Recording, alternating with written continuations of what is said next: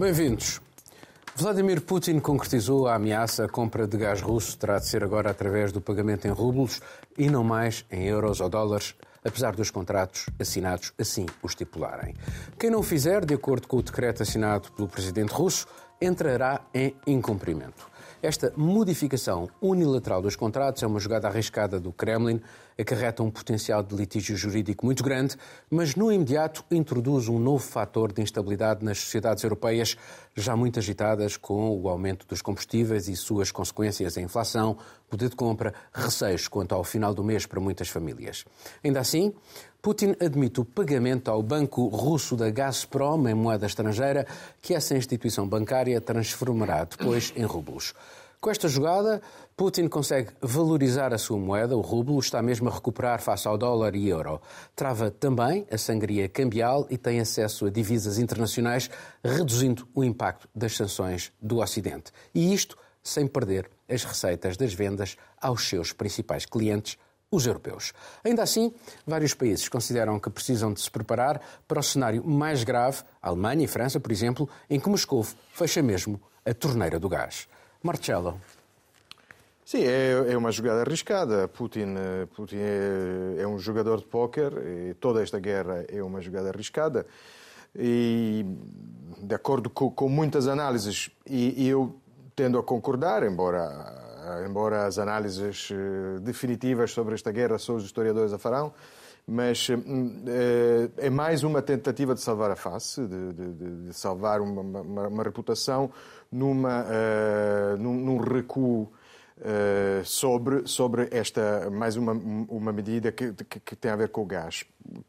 A Mas grande... toda a gente salva a face, em certa medida. Os ocidentais uh, vão ter que encontrar uma forma de Sim. continuar a pagar, podem continuar a pagar em euros ou dólares e, uh, e ele ganha Sim, alguma coisa. Ele, no fim, ganha alguma coisa. O mecanismo é um mecanismo complicado porque, porque as empresas ocidentais vão ter que abrir duas contas na Gazprom Bank, que é o, o, o, último banco, acho, um dos... Que não está a ser alvo de sanções. Não, que não é alvo de sanções, precisamente porque continuamos a ter esta relação comercial uh, sobre o gás. Uh, uma é em, em euros e, ou em dólares e outra em rublos, portanto, depois o, o banco vende euros em Moscovo e redeposita na conta em rublos, depois a empresa ocidental uh, faz Mas, Marcelo, ele não, pode, ele não pode prescindir, neste momento, de, do, do, dos 800 milhões, 700, 800 milhões por dia que uh, recebe do, do, é, dos países eh, europeus. Sim, o risco é, o risco é cairmos uh, todos pela escadaria, talvez, de Odessa abaixo, não é? porque estamos um agarrado ao outro e o grande risco é esse. Ele não pode prescindir, nós também estamos a começar a preparar-nos para um cenário de, de, falta de gás. Eh, a falta de gás será, seria eh, um, um, desastre para a Rússia porque, porque o, os próprios gasodutos não são infraestruturas que tu hoje fechas e deixas fechadas durante muito tempo e depois voltas a abrir quando te apetece. Não é propriamente a torneira, mesmo as torneiras em casa, quando ficam muito tempo fechadas, depois é mais a ferrugem. E, e, portanto, seria deitar no lixo infraestruturas gigantescas. É um grande risco para, para Putin. Volto a dizer que para nós é um grande risco. Porquê? Porque nós temos uma frente interna democrática onde uma grave crise energética pode produzir eh, graves consequências a nível político. Nós não, não podemos deter mil manifestantes por dia como ele faz neste momento. Caroline. Este hoje o estúdio está um bocadinho diferente. Temos o Miguel em Lyon e a Catarina não está cá mais esta semana, mas já de voltar. Bom, estamos aqui mais uma vez refletindo, como bem o Marcelo diz, né, sobre todas essas situações que a história no futuro vai ajudar a embasar melhor. Mas eu acho que essa, essa iniciativa agora do Putin de dar esse ultimato, enfim, é de fato uma forma de tentar contornar de alguma maneira, não é, as sanções e valorizar a moeda e acho que ele consegue também Uh, e pensa em recurso para continuar mantendo essa máquina da guerra, que afinal de contas mas, mas funciona deixa todos os dias. Mas ele não tem, uh, ao mesmo tempo, uh, isto é tão arriscado, porque ele não tem alternativa para vender o, o gás russo. Ele não pode pegar e vendê-los para a China neste momento. Não há uh, gasodutos para a China. Mas pode ser talvez muito do que a gente já falou aqui, não é? é são tudo jogadas, são jogadas de pôquer, talvez é uma aposta, eu acho. Não é assim como a Europa pode ir reduzindo a dependência, pode ir reduzindo a compra do gás e deve e vai fazer, não pode ser de uma vez. Não pode agora dizer que não vem mais nenhum gás da Rússia para cá e ele conta com isso. Então, acho que é, ele tem a vantagem, por um lado, de contar com esse, esse momento em que a Europa ainda não pode dar um, uma freada completa no gás que vem da Rússia. O acordo Portanto, que foi ganha. feito. Portanto, ele ganha. Nesse momento, eu acredito que sim. O, o, acordo que foi feito quando o Joe Biden esteve aqui em Bruxelas não é para que os Estados Unidos passem a fornecer mais gás para a Europa. Isso vai fazer com que, até o fim do ano, chegue aí em torno de 20 e poucos por cento do que é a necessidade da Europa que vem da Rússia. Então, ainda assim é muito pouco. Portanto, eu acho que agora é imprescindível que aconteça algo que o Miguel já comentou aqui em outro programa que seja talvez a chave para que se avance com a transição energética e se executem medidas para mitigar, sim, agora essa dificuldade, essa crise energética por causa da falta de gás e pode ser que não falte, mas vai ser reduzido, mas que ao mesmo tempo vá se trabalhando para que se chegue é, em energias renováveis, em outras fontes, para que se diversifiquem as matrizes que existem hoje aqui na Europa. Mas isso vai levar tempo e neste momento a urgência é outra. Putin, eh, nesta altura em que estamos a entrar no verão, eh, ainda pode continuar a usar a arma do gás com a mesma força ou agora já é um bocadinho mais mitigada a capacidade que ele tem de usar o gás como, como arma uh, uh, para, para pressionar. Eu acho, eu acho, que usa, é porque, imagina, a gente, aqui, a gente aqui em Portugal, Portugal tem uma vantagem, digamos assim, não é? Porque o gás que vem da Rússia é bem menos, mas vamos colocar aqui, por exemplo, a Alemanha e a Áustria, que já falaram em medidas uh, para. Nossa, esqueci a palavra agora, para tentar fazer um racionamento não é? Racionamento. Agora, já a Alemanha Sim. e a Áustria já falaram da Economia uh, de, de racionamento. Não é só pelo fato de que a gente pensa que está mudando um pouco agora de estação, o frio vai dar uma trégua. Não é só isso. Tem uma questão da sociedade entender que agora vai ter que racionar alguma coisa por conta de uma decisão que foi colocada por Vladimir Putin. O governo tem que lidar com isso. Então, acho Quase que uma sim. preparação cultural Exato. da opinião pública. Então, acho que ainda é muito forte esse apelo, sim. Olha, vou passar ao Miguel, que está em França, está em Lyon, eh, onde, eh, que está em campanha eleitoral. Já lá vamos falar sobre a campanha eleitoral francesa, mas esta questão eh, da energia e do gás também acaba por condicionar um bocadinho o debate eleitoral. Mas a tua visão sobre esta jogada do Putin? Olá, Viva. De facto, ehm, a questão energética e o custo da energia é um tema central em qualquer campanha, haja guerra ou não haja guerra. Neste caso, há guerra. E é, eh, mas nós, na questão do, da conversão em rublos da fatura energética para os países hostis, ou seja, neste momento para toda a União Europeia, além de mais outra quase metade do mundo, significa algo que nós estamos aqui a tentar explicar, mas o próprio Mário Draghi diz que não percebeu muito bem o que é que o Putin quer com isto. Olaf Scholz também diz que não percebeu muito bem a razão de ser e como é que isto se irá processar. Que afinal vai-se continuar a pagar em dólares e em euros, mas depois é feita, assim foi explicado até por Peskov, uma conversão interna depois dentro da Federação Russa em rublos. De maneira que custa um pouco entender isto. E há várias explicações. Por um lado, há uma explicação um, monetária, económica, que é a tentativa de valorizar o rublo. Mas há uma outra explicação que diz que eh, estas são as duas grandes linhas explicativas. A segunda diz que o objetivo é, é quebrar o isolamento a que o Banco Central Russo foi condenado. E ao transformar a Gazprom numa espécie de para-banco central, um, assume uma série de funções que no, na, na, no, jogo com as divisas acaba de assumir funções de Banco Central, está-se a quebrar essa, essa forma como o Banco Central russo foi isolada. Ainda uma terceira, sobre a qual se lê muito pouco, mas que convém ter em mente para o futuro é que a questão de, das faturas do gás é a única onde Putin ainda pode claramente ditar as regras. Porque a Europa não está disposta, a começar por a Alemanha e os outros países que dependem 100% do gás russo, como a, a, Hungria e os países e alguns Estados bálticos, a Alemanha não está na posição de uh, ir contra as regras decididas por Putin.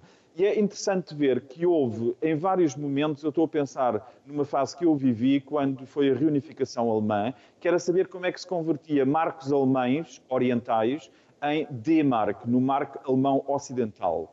E isto foi uma questão política importantíssima, porque a expectativa dos aforristas na Alemanha Oriental é que a taxa de câmbio fosse um a um.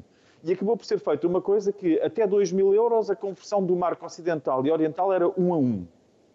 Mas no mercado negro, um marco ocidental valia para aí 80 ou 90 marcos orientais. Isto só para dizer que pode bem acontecer que um decreto posterior Putin venha a decidir que, independentemente da avaliação dos mercados, que para efeitos de pagamentos da fatura energética, um rublo já não corresponde a um cêntimo de euro, que é o atual câmbio, pouco menos do que um cêntimo de dólar, ele pode decidir que significa o dobro. Cada rublo, para efeitos de faturas de gás, decide uma cotação do rublo em dois cêntimos Miguel, de euro. Isso Miguel, significaria Miguel, duplicar Miguel. a fatura da energia. Deixa-me só dizer, isso significaria duplicar a fatura da energia por decreto por parte da Rússia. Porque quem não cumpre, e depois no mercado uh, negro, por assim dizer, o rublo vale muito menos, é outra questão. Agora, Putin fica com uma arma na mão para aumentar, como bem entender, a, a, fatura. E o facto de estarmos a entrar no verão não é a questão, porque a questão não é o aquecimento.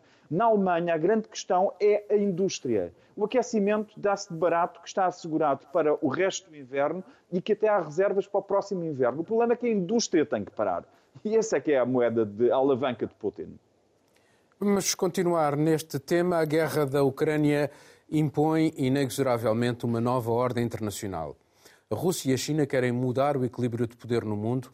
A sua parceria sem limites, como está no acordo assinado entre Xi Jinping e Putin em fevereiro, é uma clara intenção em desafiar uma ordem internacional baseada na democracia, nos direitos humanos e nas liberdades.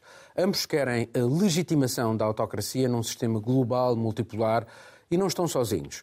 Uma série de países emergentes recusam-se também a escolher um lado ou outro, mas têm tendência a inclinar-se para Moscou e Pequim o Brasil ou a Índia, por exemplo. Apesar das relações económicas da China com a Europa ou a América serem muito mais importantes do que as que mantém com a Rússia, Pequim escolheu apoiar Moscou sob a capa de uma falsa neutralidade. A política parece ser agora mais importante para a China do que a economia. O inevitável fim dos combates na Ucrânia, seja qual for a forma como ele vier a acontecer, obrigará a tirar lições, a repensar relações. As democracias liberais vão ter de aprender outra forma de lidar com esses regimes, mais a mais sabendo como elas podem ser assaltadas por dentro através de partidos de cariz autocrático. Carolina. A gente tem hoje acontecendo uma cimeira não é, entre a União Europeia e a China. Um, em que há uma mudança de perfil. Em vez de ser uma cimeira em que vão se discutir maioritariamente negócios, não é, assuntos que interessem aí desenvolvimento econômico, dos dois lados, uh, já está claro que o que a Europa quer nesse momento é tentar fazer com que a China use o seu poder de influência para que Vladimir Putin desista da guerra. Então, esse é o objetivo nesse momento da Europa junto à China. Mas a China que... não tem esse objetivo. O objetivo da China é Exato. é ter um parceiro muito forte para condicionar uh, uma geopolítica diferente de facto, que uh, se, não se baseia nestes valores uh, universais, porque eles não entendem que haja valores universais. Exatamente isso. Então, a, a, até o uso da palavra valores não é, foi colocada por uma fonte europeia. Eu vi algumas declarações de fontes europeias à imprensa e se fala nisso, não é, em valores universais, em valores da democracia e até valores, enfim, questões humanitárias. Mas aí, um, um outro ponto, não é? A gente teve hum, ontem se não me engano, ontem ou antes de ontem, dois juízes da Suprema Corte britânica pediram para sair, para deixar os postos que ocupavam um, em Hong Kong, porque entendem que não podem mais atuar lá. E isso, atuar lá, significa, de alguma forma, concordar com esse regime autoritário, que, nas palavras dos juízes, é um regime que vai contra a liberdade política e a liberdade de expressão. Então, Hong Kong está sobre essa lei de segurança nacional da China, não é? E essa é a política que é implantada lá nesse momento. Então, a gente tem essa decisão de dois juízes, duas pessoas que são da alta corte, saindo porque reconhecem que não é esse o regime que vigora lá no momento. Mas é com esse regime que a Europa está dialogando. E não só a Europa, outras democracias, e aí a gente volta um pouco nas discussões que já aconteceram aqui, no, mesmo no Mundo Sem Muros, outras democracias também têm que repensar as relações que têm com autocracias O diálogo que acontece nesse momento da Europa de tentar contar com a China para poder, de alguma forma, persuadir Vladimir Putin a desistir dessa guerra, mostra essa dependência entre as relações que existem ainda, não é? Então, isso é muito forte e isso, acho que a gente está no momento em que isso precisa ser repensado. Achas que estamos a entrar outra vez numa lógica de esferas de influência e de um mundo bipolar uh, ou não? Não sei, eu não sei se um mundo bipolar, eu acho que eu nem tenho conhecimento suficiente para tentar definir aí o que é que seria um mundo bipolar, mas certamente nós temos agora dois agentes de muita influência, não é? Que Rússia e China, cada um tentando impor a sua ordem de alguma forma e não abrindo mão das suas esferas de influência. A China está aí escapando de todas as formas de um, um, conflito com a Rússia, eu diria, condenando de alguma forma, de uma indisposição com o Ocidente. Então, é o interesse deles é esse, não é? É manter essa esfera de influência e tentar fazer com que os braços que atuam internacionalmente, globalmente, deem, no fim, mais poder ainda a essa autocracia que nós sabemos que existe. E faz sentido, por exemplo, um país grande como o Brasil uh, ter esta posição uh, de neutralidade relativamente a um conflito que, onde, de facto, existem valores de, de liberdade, de, de, de independência dos órgãos, entre órgãos de soberania e, e para ficar do lado da Rússia considerando, eh, digamos, que, estamos diante de uma agressão de um país a outro? Na, na, minha opinião, enquanto cidadã brasileira, não faz nenhuma e isso, inclusive, me causa até certa revolta, digamos assim, não é? Mas entra na parte dos, dos valores e do que, que a gente entende, não é? Que vê, tem como visão de mundo. Mas no caso do Brasil, por exemplo, atualmente, a gente precisa ver que é um governo que tem algumas prioridades, e são prioridades que, de certa forma, se consertam com essas discussões e, e o que a gente tem visto da agenda da Rússia, por exemplo. Ontem, o, o vice-ministro de Negócios Estrangeiros da Rússia disse que os BRICS vão ter um papel central na nova ordem mundial. Ele usa essa expressão para falar que África após... do Sul, Índia, Brasil, por Exatamente. exemplo. Exatamente. Então, ele usa a, a, nova ordem mundial quando a operação militar especial na Ucrânia acabar. São palavras deste ministro, né, que eu estou apenas reproduzindo aqui. Então a gente tem nos BRICS, não é? Brasil, Rússia, Índia, China, África do Sul. Brasil que vem escapando, vem sendo diplomático, vota na ONU para condenar a, a, guerra, mas não age em termos a nível, a nível de governo, não expõe na sua política o que, que é de fato essa condenação. A Índia e a África do Sul que se abstém nas votações, não é? Na, no Conselho de Segurança da ONU. Então também não, não querem e não podem, por conta das relações que existem hoje em dia, dar essa condenação efetiva do, de, do que está acontecendo, uma guerra, romper relações completas. E para o Brasil manter esse papel de neutralidade nesse momento, economicamente pensando, é importante. O governo enxerga que essa é a melhor solução a gente tem a China como o principal parceiro comercial do Brasil. Então, muito embora haja, existam aí as diferenças ideológicas, não é, de tudo que o governo Jair Bolsonaro é, despreza, nega, é contra. A gente tem essas diferenças com o que acontece no regime chinês, por exemplo, mas é uma potência que não pode ser completamente ignorada. O que remete para mim para a questão das novas rotas da seda uh, propostas por Pequim vários países e aquilo que ela acaba de dizer é a forma como, através da economia, uh, havia a ideia no mundo ocidental que a economia ia trazer liberdade política. E agora a China está a usar a economia para reduzir ao silêncio os parceiros uh, que entram dentro da lógica das novas rotas da seda que são promovidas por, por Pequim. Claro, porque, porque para a China, naturalmente eh, o ponto de vista é outro, é, é, é, usar a diplomacia mercantilista, tal como nós aqui, digamos, eh, ainda acreditamos, até, até, talvez até o 24 de fevereiro passado, utilizar esta diplomacia para, para, para, para, entrar também nestes países de um ponto de vista cultural, com, com uma visão diferente da ideia de, de, de, governação. Eu queria dizer uma coisa um pouco na sequência do que o Miguel disse. Eh, não percebi tudo porque o som nem sempre, pelo menos eu nem sempre percebi, mas acho que ele disse justamente que o, o problema do um dos problemas do gás é que o Putin, Putin pode continuar a, a, a levantar, a fazer subir o preço do gás. Isto, durante eh, algum tempo, pelo menos. Durante algum tempo. E não é por acaso que a outra jogada, desta vez ocidental, é a de propor um teto, é? precisamente do, do, preço do gás, eh, para além do qual nos recusaríamos a, a, comprar gás. Portanto, mais uma vez, ver, testar até que ponto o adversário consegue chegar. É? Nesse caso, até que ponto Putin eh, eh, se dobra e continua a vender a um preço estabelecido por nós. Tudo isto dentro de uma ótica em que estamos numa corrida contra relógio para nos tornarmos cada vez mais independentes do ponto de vista económico da Rússia, do ponto de vista económico e, sobretudo, energético. E aqui e, em função, a China. e em função disso, não faz sentido também uh, que o, o Ocidente se torne também mais independente das relações com a China? E aqui que entra, entra a China como o terceiro ator neste, neste triângulo, porque, eh, não sei, ninguém sabe, e a China sabe que é, é uma das suas forças, eh, até que ponto conseguimos prescindir de, duas grandes áreas geoestratégicas e comerciais, como a Rússia e a China. Eh, o mesmo vale para a China, porque o que nós, o que o, o mercado europeu, euro-americano, ocidental representa para a China é 10 vezes maior do que o que a Rússia representa para a China.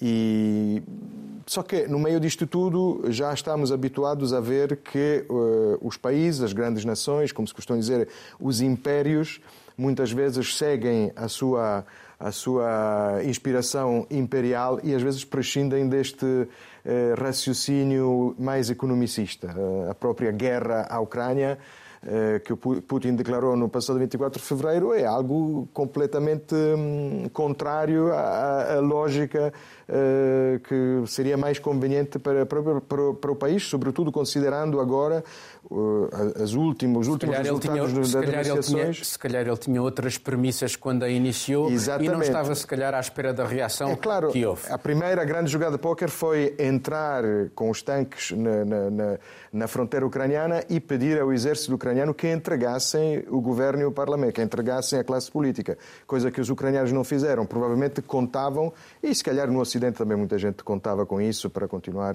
a, a viver mais sossegadamente, numa solução que alguns jornalistas chamaram a solução Jaruzelski. Toda a gente se lembra, em 1980, Sim. na Polónia, grande eh, agitação política na Polónia, Solidarność, Solidariedade, o sindicato muito forte, e a alternativa era uma invasão ou um golpe. Houve um golpe e os polacos resolveram durante uns anos eh, internamente essa, esse problema.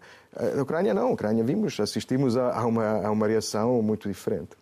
Miguel, uh, esperemos que agora o som já esteja melhor. Uh, a tua intervenção a partir daí de Lyon. Bem, lamentável a questão do som. Eu queria fazer uma entrada de Lyon, assim não sei se chega aí ou não. Mas o que me parece claro aqui é que nós estamos num momento charneira da história, pelo menos da história europeia estamos até de um modelo de divisão de poder a nível planetário.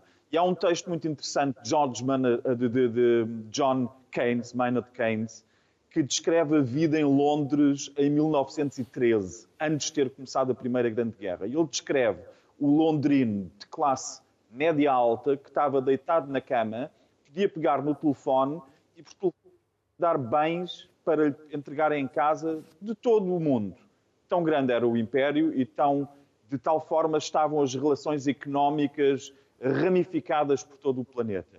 Ele podia, o, esse londrino que estava na cama e que encomendava laranjas de Itália, mas também líxias da China para o pequeno almoço, podia também fazer investimentos em África, em ações na Praça Londrina, sem ele próprio ter que ir para a África através dos produtos financeiros. E por causa dessa ramificação, dessa rede que envolvia todo o globo, Keynes e não só, muitos economistas, muitos, eh, muitos analistas políticos diziam não pode haver uma guerra. Estávamos em 1913. Não pode haver uma guerra porque o mundo está demasiado interligado. Não pode haver uma guerra. Sabemos o que aconteceu depois. Eh, entre as duas guerras mundiais houve uma criação de blocos que depois o Keynes, quando acabou a Segunda Guerra Mundial, desenhou um pouco o modelo económico em que nós hoje vivemos mas ele só atingiu o seu auge com Thatcher e Ronald Reagan nos anos 80. quando de facto nós entramos numa fase da globalização em que já não é o londrino deitado na cama, é qualquer um, é o português, é qualquer um, e já não são, a ramificação acabou por concentrar o poder em 10 empresas, há 10 empresas que fornecem tudo, e as outras são insignificantes. Entramos, portanto, numa fase daquilo que foi uma globalização, que foi de um turbocapitalismo brutal, que levou no limite a que um iPhone eh, fosse produzido com componentes de 40 países.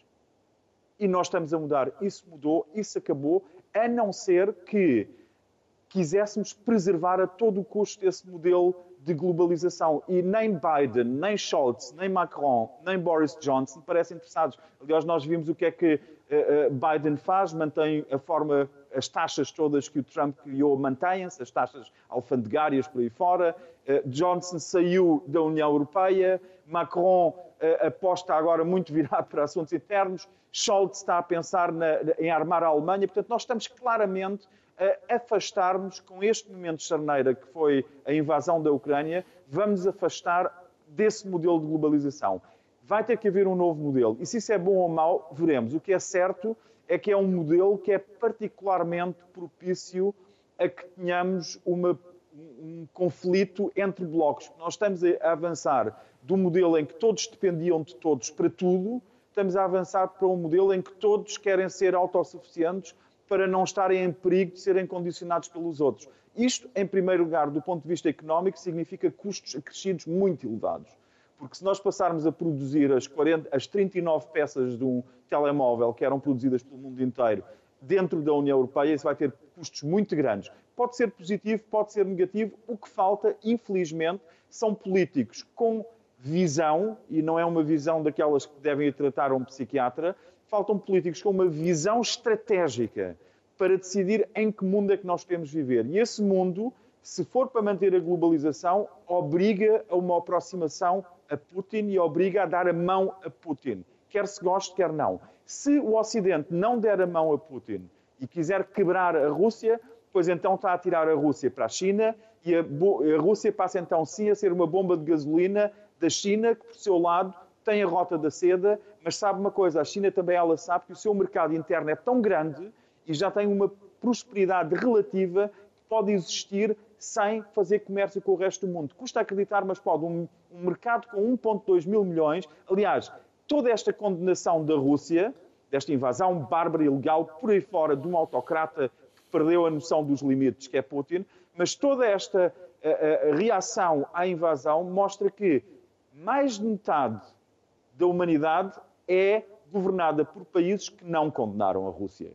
Claro que nós aqui preferimos dar os números que 140 países condenaram a Rússia, ou 138. Vamos, de facto, passar agora para outro tema que acaba sempre por ter alguma relação com este, mas só para terminar uh, aquilo que esta, esta, esta, este tema que estávamos a falar, e apesar destas divisões, temos a humanidade tem problemas enormíssimos em conjunto, quer em Pequim, quer em Washington, quer em Lisboa, como eh, é exemplo a pandemia ou as alterações climáticas, e portanto temos todos que continuar a interagir uns com os outros. O fim da globalização será traumático. Criticamos, mas. O poder de compra é considerado a maior preocupação dos franceses a poucos dias da primeira volta das eleições presidenciais. Macron entrou tarde na corrida eleitoral, ela começou oficialmente esta semana. Os assuntos internacionais têm-lhe preenchido a agenda, particularmente a guerra no leste europeu e as suas consequências no dia a dia do cidadão comum. Só que o eleitor francês parece agora mais preocupado com o fim do mês do que com o fim do mundo.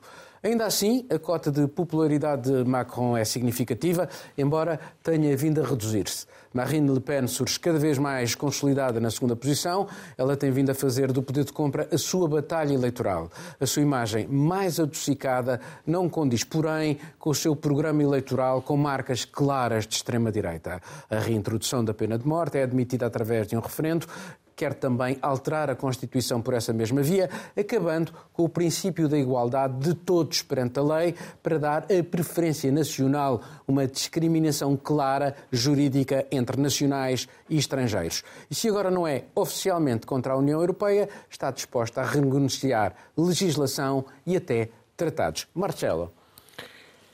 Exatamente. Uh, o, fim, o fim do mês em França está ligado ao fim do mundo, porque, porque, porque à medida que se aproxima o fim do mundo, os preços sobem e, e, portanto, as duas coisas estão muito ligadas. Nem sempre os eleitores eh, se apercebem disto, mas nesta campanha eleitoral que, que, que Macron fez, no fundo, à distância, porque porque, porque para a sua campanha eleitoral bastou a sua, o, seu, o seu protagonismo no plano internacional. Uh, Macron está ainda com uma, com uma vantagem, mas que, que não garante nada, e já sabemos, ainda falta, vota-se no dia 10, depois a segunda volta no dia 24. Entretanto, neste domingo vota-se a eleições legislativas na Hungria, onde Orban tem, de acordo com as sondagens, uma vantagem que vai de 2 a 10%. E, mas, e mas, risco... mas, mas, agora, desculpa lá, a, a Hungria, a, a, oposição não tem praticamente acesso à comunicação Exatamente. social. É, são... é, é, é, é, uma vergonha são as daquilo que é chamar a, a, Hungria uma democracia. são as primeiras eleições, talvez não, não, não, é o único caso, mas é, raríssimo, em que a OSCE, Organização para a Segurança e Cooperação na Europa, Uh, enviou observadores Mas já agora, para as eleições uh, da Hungria. Desculpa, uh, Orban, que é muito próximo de Marine Le Pen, Exatamente. e Marine Le Pen tem um programa que não isso, vai estar muito longe do Orban. Foi por isso que, que mencionei a Hungria, porque, porque, porque o programa de Marine Le Pen, e pego, por exemplo, num ponto que tu mencionaste, a própria pena de morte, é, é, é um, para já uma, uma, um, o regresso da barbárie através da, da, do, do, do, consenso referendário, do referendo. E, e depois, hum, é, de facto, cria é, ou introduz no grande, segunda ou primeira grande economia e grande potência militar da União Europeia, é, os tiques antiliberais de, de, de um país mais marginal, mas que sabemos que criou muitos problemas à Europa, como, como a Hungria. Seria uh, chegar ao coração ou a um dos órgãos vitais da União Europeia através de uma política urbaniana. Uh, seria eh, mais uma, agora, um passo para, Or não digo a fim, já, do, fim agora, do mundo. Mas... Orban e Marine Le Pen têm uma relação bastante próxima também com Vladimir Putin. Como, exatamente. Aliás, eu uh, tenho a convicção que provavelmente a, a, a, própria agenda militar de Putin está também relacionada com as nossas agendas eleitorais. Portanto, todos os avanços e recuos que nós vemos, ou na batalha energética, ou na batalha campal verdadeira, na batalha militar, quando, quando diz que, que se vai retirar e depois volta a bombardear precisamente onde dizia que se ia retirar, etc., está também ligada à, nossa agenda política e porque, obviamente, ele observa muito de perto aquilo que se passa uh, nas nossas democracias e qualquer mudança política pode ter também e, terá, de certeza, efeitos na própria campanha militar. Miguel, visto aí de Lyon, como é que uh, está a correr a campanha eleitoral francesa? Uh Paulo, coincido com aquilo que disseste. Eu falei com uma série de pessoas e, e é, achei quase impressionante como o tema da guerra está uh, uh, ausente das preocupações mais imediatas. Um, entre todos os candidatos, Macron realmente está um pouco de fora, porque está, uh, resolveu assumir um pouco o perfil de um presidente em guerra e só faltava, só faltava aparecer em t-shirt verde em, em, na televisão a falar sobre política francesa. Ele não vai a esse ponto. Um, há uma série de questões que, como por exemplo o, financiamento de empresas de, como a McKinsey, empresas de consultadoria para, em que se gastou somas astronómicas, o que revela um pouco ou uma cumplicidade com estas empresas por parte de, do governo francês, ou então uma falta de coragem de tomar decisões que não estejam escudadas pela opinião de consultoras que, caso as coisas corram mal, e depois podem ser culpadas de, do desfecho. Agora, o facto é que a insatisfação é muito grande e que isso contribui para não ser já aquela, aquele desfecho óbvio que Macron tem a corrida eh, presidencial ganha à partida. Não tem. E um, o cenário de uma uh, da, a, a candidata, que se não, se não for Macron, é Marine Le Pen, que estará com ele na segunda volta, se o cenário de uma Marine Le Pen eleita presidente da França é, de facto, quase apocalíptico para uma União Europeia, por aquilo que tu descreveste e, que nós temos falado sobre a Hungria, sobre a Polónia, sobre a, a falta de, de, de, de, respeito pelos princípios do Estado de Direito em variadíssimos países da União Europeia. Portanto, o, o grande bastião dos direitos e da democracia ocidental e dos valores dessa democracia continuam a ser, de facto, França, Alemanha, Itália, também Portugal, mas uh, uh, o peso do leste é enorme e era preciso ter isto em conta quando se fala da entrada da Ucrânia, de uma qualquer forma de entrada da Ucrânia na União Europeia, porque, tal como aconteceu com a Turquia, que, em que o processo se arrastou durante, se arrasta há mais de 20 anos, porque a entrada dos países de leste desestabilizou, de facto, uma, uma, uma noção daquilo que a União Europeia deveria ser, que antes era claro, e com a entrada dos países de leste, com as crises migratórias, personagens como Le Pen ganharam tanto peso que corremos o risco de haver numa segunda volta e esperemos que não mais longe do que isso. Caroline, eh, eh, de facto, eh, neste momento ninguém pode garantir qual vai ser o desfecho da, da, campanha eleitoral francesa, mas aquilo que o Miguel estava a dizer é, é real. Uh, uma eleição de Marine Le Pen, até porque ela arranja, não pondo a Europa diretamente em causa, uh, a forma como ela vai uh, pôr em causa, sim, as transferências para, para francesas para, para, para o bolo uh, comunitário uh, e uh, uma série de outras decisões, na prática é como se saísse da União Europeia. Isto é o fim ou não da União Europeia se Marine Le Pen for eleita. Sim, é, é, é, um cenário imprevisível ainda, não é? Muito embora, ah, enfim, a gente saiba que existe aí uma popularidade de Macron e ele veio, veio se posicionando muito bem nessa questão da guerra. E aproveitando também, um, acho que podemos dizer, um pouco do êxito que teve até mesmo durante a pandemia, não é? A, a condução das as medidas da França que Macron implantou para tentar aí melhorar a vida depois da pandemia deram algum resultado. A França teve agora uma alta, um PIB que depois de 50 anos, não é? Teve Mas um tinha baixado muito, não é? Tinha baixado muito, teve a baixa da pandemia e depois de 50 anos teve aí um, um pequeno alívio, alguma coisa. Então... E, ah, o, e, o, e o, desemprego baixou? E o, a taxa de desemprego agora também baixou. Então, assim, é, é tudo, na verdade, tem sempre alguma coisa que dá um um bom lugar para Macron, mas tem sempre algo por trás desse momento que faz com que essa, essa a população se retrai um pouco, talvez, de, de votar nele, não e é? quando? E, e, e, o facto de, ao risco da inflação, a inflação pode ser. Uh, uh, inflação não, uh, inflação sim, mas também a abstenção. a abstenção, se as pessoas acharem que não vale a pena, não querem votar, não se revêem na, no candidato e, ao mesmo tempo, porque todos os outros, a política de todos os outros é serem contra o atual presidente. E, portanto, até que ponto é que, de facto, Sim, não claro. estamos numa situação uh, realmente muito complicada, não é? é? E as previsões são de que, de fato, a abstenção, que é altíssima, não é, pode se manter ou até superar. Então, é um momento realmente ainda muito delicado. Até por causa da pandemia. Que Existe, ainda... Existe também, também um problema à direita, não é? Porque sabemos que a direita apresenta-se divididas, dividida, em França, dividida pelo menos em dois grandes pelo candidatos, dois. porque temos a, a, a, aparição de Zemmour no, no, no plano político. O, o Zemmour também... faz com que ela apareça como uma moderada, Exatamente. Não é? E, aparece... Mas ela se colocou também um pouco nesse papel nos últimos tempos. O Marcelo citou também aí, por exemplo, as ligações, as conexões com Vladimir Putin, não é? Com a Rússia. Ela também veio tentando se distanciar um pouco, né? Não assumindo esse papel Sim. de que está ali ao lado. Não pode, pode não fazer muita diferença, mas não, não é uma posição que nós podemos ignorar. Ela assumiu um papel nesse sim, sim, momento, sim. quando a gente tem um, um Eric Zemmour completamente louco que vai para os programas de televisão e que uma pessoa negra pergunta: Ah, então se vier uma pessoa como eu, ela não vai poder ficar aqui? Ele diz: Não.